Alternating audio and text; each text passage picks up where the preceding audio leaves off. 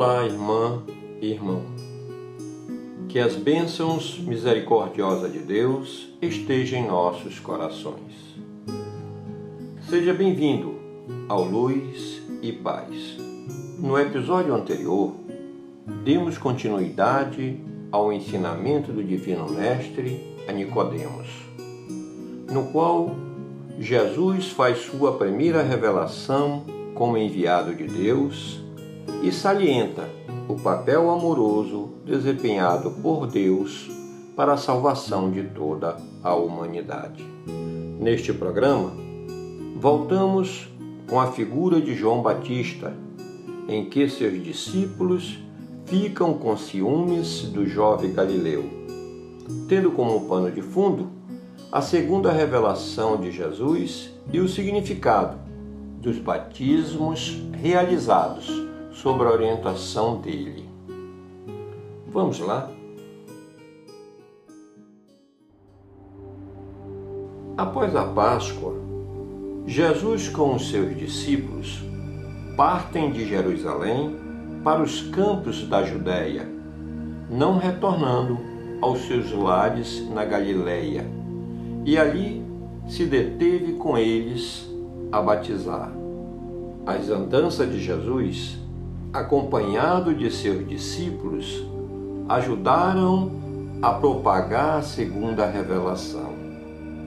Quanto ao batismo, representava um simbolismo, todavia desnecessário. Também João, o batizador, em Enon, perto de Salim, batizava porque havia ali muita água, e muitos vinham e eram batizados. O evangelista informa muito do que o Batista propagava sobre a condição de Jesus, reafirmando que ele era realmente o Messias. Enquanto isso, o Batista pregava e convertia as pessoas para o bem, pois João ainda não tinha sido lançado no cárcere. Nesse interim, surgiu uma discussão entre os discípulos de João e um judeu a respeito da purificação. Os discípulos do Batista, com ciúmes, discordavam dos batismos de Jesus e sobre a questão da purificação por ele empregado. Foram e disseram ao Batista: Mestre, aquele que estava contigo além do Jordão, de quem tu deste testemunho, eis-o que está batizando e todos vão ter com ele. Os discípulos do Batista lhe indagaram sobre o que pensava de Jesus e está conseguindo muitos adeptos. Em suma, quem era ele afinal? Na verdade, o próprio Jesus não realizava batismos, mas seus discípulos o fazem sob sua orientação. João replicou: Ninguém pode atribuir-se a si mesmo senão o que lhe foi dado do céu. Então o Batista lhes confirmou que Jesus era o enviado de Deus e continuou: vós mesmos me sois testemunhas de que disse: Eu não sou o Cristo, mas fui enviado diante dele. Aqui João Batista reafirmou sua condição de anunciador do Messias. Aquele que tem a esposa é o esposo. O amigo do esposo, porém, que está presente e o ouve, alegra-se sobremodo com a voz do esposo. Nisso consiste a minha alegria, que agora se completa. Importa que ele cresça e que eu diminua. Batista diz estar feliz de ter cumprido sua missão de precursor e sabia que o papel mais importante na divulgação da verdade competia a Jesus de Nazaré e não a ele. seus discípulos continuavam atentos às suas explanações. Aquele que vem de cima é superior a todos. Aquele que vem da terra é terreno e fala de coisas terrenas. Aquele que vem do céu é superior a todos. O Batista reafirmou categoricamente que Jesus era o Messias esperado. Ele testemunha as coisas que viu e ouviu, mas ninguém recebe o seu testemunho.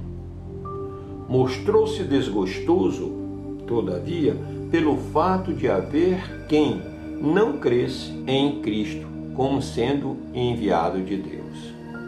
Aquele que recebe o seu testemunho confirma que Deus é verdadeiro. Quem identificava em Jesus o mediador de Deus estava no caminho certo, confirmando também crer em Deus. Com efeito, aquele que Deus enviou fala a linguagem de Deus, porque ele concede o Espírito sem medidas. Jesus como médium de Deus, ensinava as leis divinas, com conhecimento de causa e autoridade para tanto. O Pai ama o Filho e confiou-lhe todas as coisas. O Batista dizia o que Jesus afirmava de si mesmo.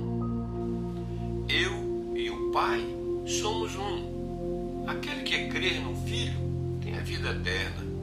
Quem não crer no Filho não verá a vida, mas sobre ele pesa a ira de Deus.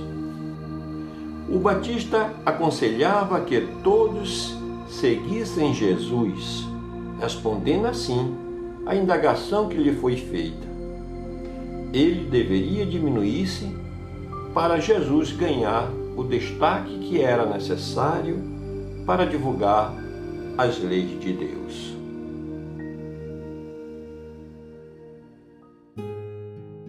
Você gostou? Divulgue entre seus parentes e amigos. Até o próximo episódio, quando iremos conhecer mais uma bela história deste Galileu que mudou o rumo de nossa história.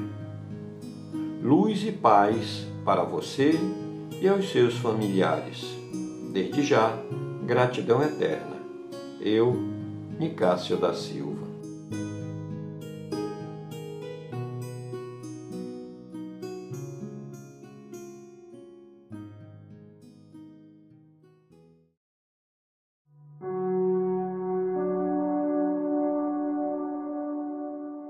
Locução, narração e roteiro adaptado: Nicásio da Silva. Edição e produção: Sérgio Lucas.